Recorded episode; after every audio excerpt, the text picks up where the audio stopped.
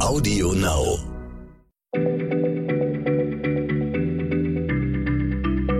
Schneller Schlau, der kurze Wissenspodcast von PM.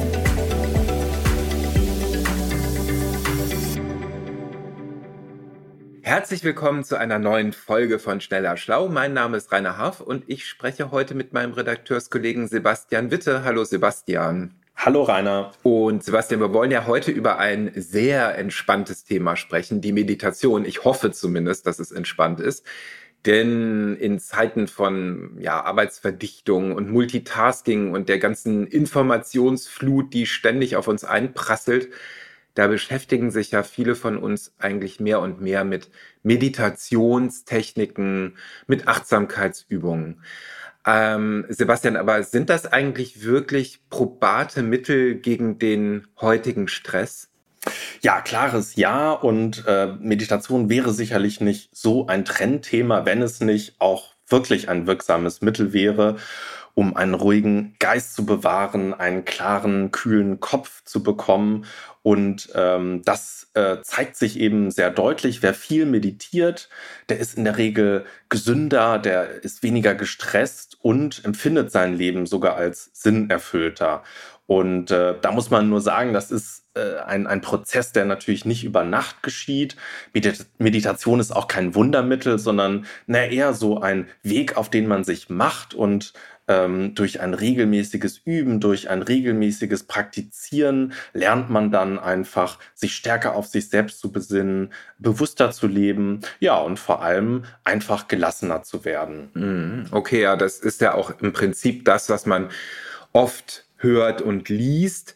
Ähm, aber basieren diese Erkenntnisse eigentlich auf einem Erfahrungsschatz, einem Jahre, Jahrzehnte, Jahrhunderte langen Erfahrungsschatz von Meditierenden oder ähm, lassen sich eigentlich diese Effekte, von denen du gerade gesprochen hast, auch wissenschaftlich und hart nachweisen? Ja, und das ist, glaube ich, für uns das Spannende, denn es gibt tatsächlich sehr solide Studien, die inzwischen zeigen, dass bei Meditierenden etwa die Anspannung nach einer herausfordernden Situation vergleichsweise schnell wieder abnimmt. Das kann man sehr gut messen. Meditierende bleiben offenbar nicht so stark an negativen Gefühlen kleben. Und ähm, zu diesem Thema gibt es insgesamt nicht weniger als 7000 Veröffentlichungen, habe ich mal nachgeschaut, die sich also mit diesem ganzen Thema Achtsamkeit und Meditation beschäftigen. Und ähm, naja, so Fazit dieser ganzen Studien ist eben, dass Achtsamkeit vor allem Stress und Ängste reduzieren kann und sogar sehr gut wirksam bei Depressionen, Schmerzen oder auch bei der Raucherentwöhnung funktioniert.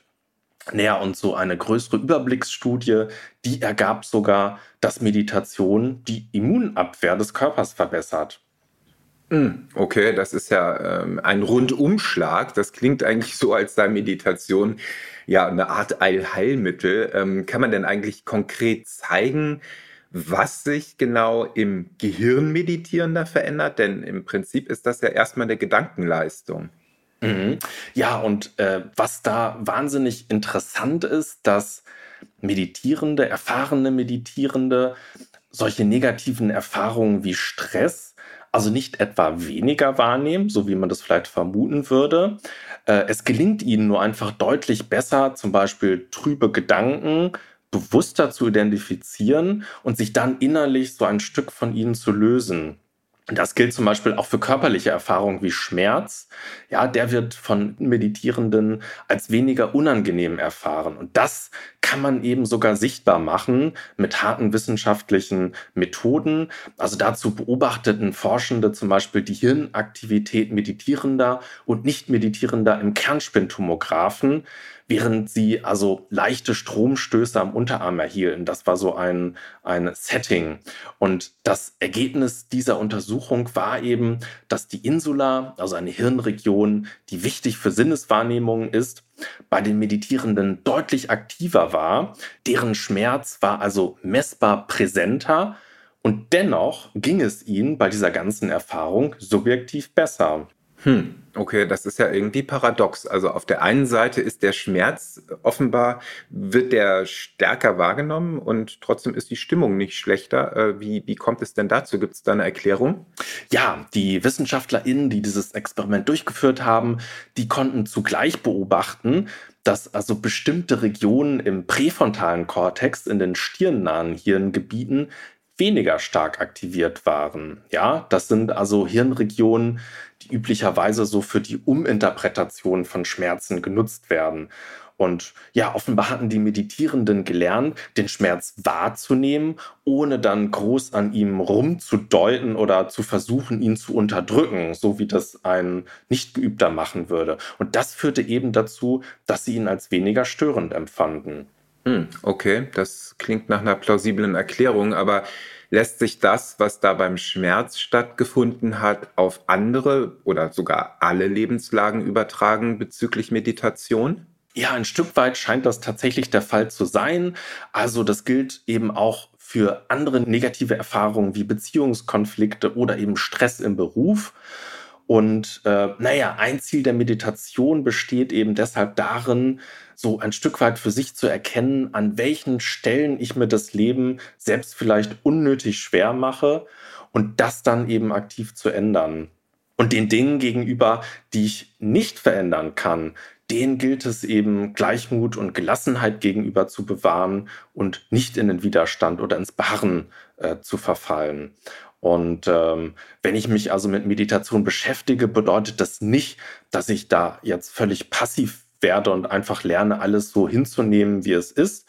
Naja, sondern vielmehr, dass ich besser lerne, worauf ich meine Energie richten sollte, was mir wichtig ist und was ich eben aktiv selber an meinem Leben verbessern und verändern kann. Hm, okay. Und hinterlässt denn eigentlich so eine achtsame Lebenshaltung und ja, häufiges Meditieren auch ähm, ja, längerfristig äh, Spuren in unserem Gehirn?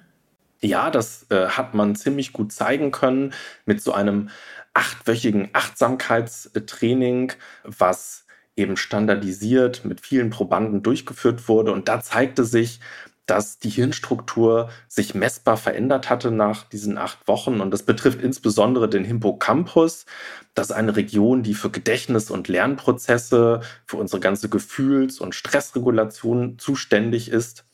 Und äh, da konnte man äh, sehen, dass sich die sogenannte graue Substanz in ihrem Volumen erhöht hatte. Und das sieht man so als Ursache dafür, dass eben die Betroffenen sich dann tatsächlich stressresistenter fühlten. Ah, okay, ja.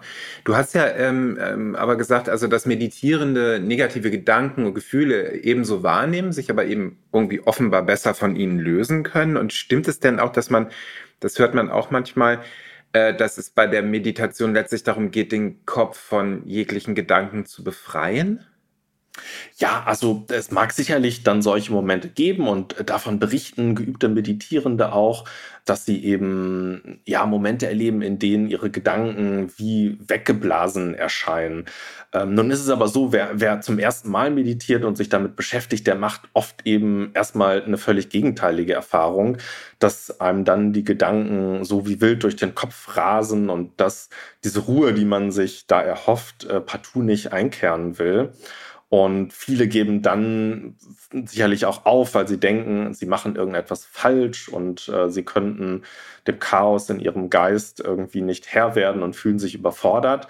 Und äh, da gilt es dann einfach innezuhalten und sich zu vergegenwärtigen, dass genau das aber auch Teil der Übung ist, sich seines Gedankenstroms überhaupt erstmal bewusst zu werden, um dann äh, in eine andere Beziehung zu ihm zu kommen.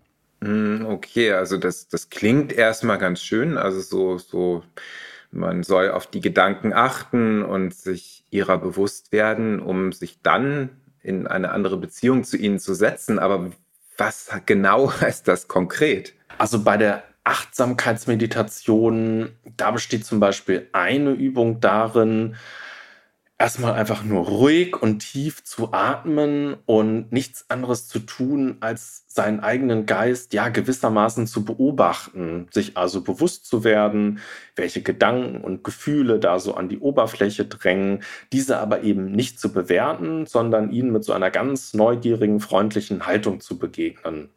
Und äh, dabei kann es eben helfen, wenn diese Gedanken so hochpoppen, dass man versucht, ihnen neutrale Kategorien zuzuordnen. Also Kategorien wie, das ist eine Erinnerung, das ist gerade eine Planung, das ist eine Bewertung, äh, die, die da aufkeimt. Und das hilft schon, so einen gewissen Abstand zu diesen Gedanken zu bewahren, äh, anstatt sich sofort in ihnen zu verstricken. Und äh, daran besteht eben das Ziel, also dass man Gedanken nicht als getreue Abbildung der Realität deutet, sondern dass man versteht, dass es sich letztendlich immer um mentale Konstruktionen handelt, die unser Geist produziert und sie eben als solche zu betrachten. Ja, und Geübte, die das, die das schon ganz oft gemacht haben, ähm, denen gelingt es dann eben so aufscheinende Gedanken, naja, quasi wie so Wolken am Himmel äh, zu, zu betrachten, die, die dann einfach eben weiterziehen und vorbeiziehen. Und dann lässt man sich eben von diesen Gedanken auch nicht mehr so leicht aus der Ruhe bringen. Hm, das klingt ganz, ganz schön. Ich sollte vielleicht mal damit anfangen. Ähm, äh, ist denn eigentlich ähm, ist so, dass Meditation sozusagen die volle Wirkung am besten entfaltet, wenn man ja einen erfahrenen Lehrer an seiner Seite hat? Also für den Anfang kann das sicherlich hilfreich sein, mal so einen Kurs unter Anleitung durchzuführen, äh, weil es schon so ein paar typische Anfängerfehler gibt, die man dann eventuell macht und wie ich das gerade geschildert habe, dann eben vielleicht zu schnell aufgibt. Denn wer so auf ganz eigene Faust übt, der ähm, ja, läuft eben schnell Gefahr, dann enttäuscht zu werden, weil er vielleicht viel zu hohe Erwartungen am Anfang hat. Und äh, da macht sicherlich Sinn, so ein bisschen an die Hand genommen zu werden. Ähm, es gibt aber auch viele tolle Apps und internetbasierte Programme, die so ganz detaillierte Übungsanweisungen äh, an die Hand geben. Die können sehr, sehr hilfreich sein. Also da gibt es ein ganzes Spektrum an verschiedenen Techniken mit unterschiedlichen Übungen und Zielen. Und da würde ich einfach jeden mal ermutigen, nachzuschauen, so welche Art der Meditation äh, für einen selber am besten funktioniert und dann einfach mal loszulegen. Sebastian, vielen Dank für diese wertvollen Tipps und Hinweise. Das hat mich jetzt äh, motiviert. Ich glaube, ich werde gleich mal rumstöbern und dann vielleicht auch mal die Meditation ausprobieren. Und euch, liebe Hörerinnen und Hörer, vielen Dank fürs Zuhören und bis zum nächsten Mal bei Schneller Schlau. Tschüss.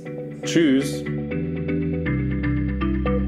Schneller Schlau, der kurze Wissenspodcast von PM.